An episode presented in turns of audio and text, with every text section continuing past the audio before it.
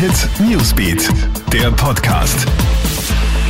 Hey, ich bin Michaela Mayer und das ist ein Update für den Mittwochabend.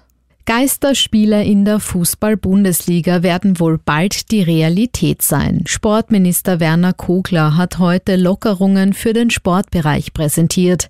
Was den Profifußball betrifft, so dürfen die Bundesligamannschaften ab nächster Woche wieder trainieren, jedoch nur in gleichbleibenden Kleingruppen.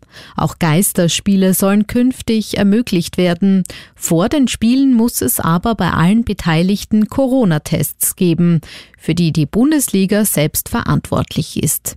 Österreichs Fußball-Bundesliga will ihre Pläne und das weitere Vorgehen morgen mit den Clubvertretern diskutieren. Neben den Fußballprofis dürfen auch 600 ausgewählte Spitzenathleten Österreichs ab Montag per Verordnung wieder trainieren. Lockerungen gibt es auch für den Breitensport. Ab 1. Mai werden diverse Sportstätten im Freien wieder geöffnet. Als Beispiele nennt Kogler etwa Leichtathletikanlagen, Tennis- und Golfplätze sowie Pferdesportanlagen. Die Abstandsregeln müssen weiterhin eingehalten werden.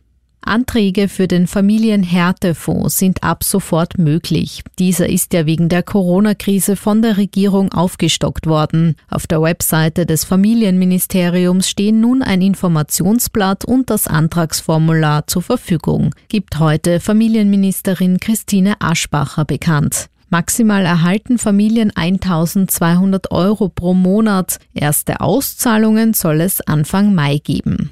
Schauen wir uns die aktuellen Coronavirus-Zahlen in Österreich an. Es gibt Stand heute 14.325 offiziell bestätigte Infektionen. Spitzenreiter ist nach wie vor Tirol mit über 3.350 Infizierten. Dahinter kommen Niederösterreich, Oberösterreich und Wien. Bestätigte Todesfälle gibt es österreichweit 393, über 8000 Menschen sind wieder genesen. Die Zahl der Corona-Testungen ist gesamt auf knapp 157.000 angestiegen. Alle Updates gibt's für dich laufend im Kronehit Newsbeat online auf kronehit.at und in unserem täglichen Corona Podcast. Kronehit Newsbeat, der Podcast.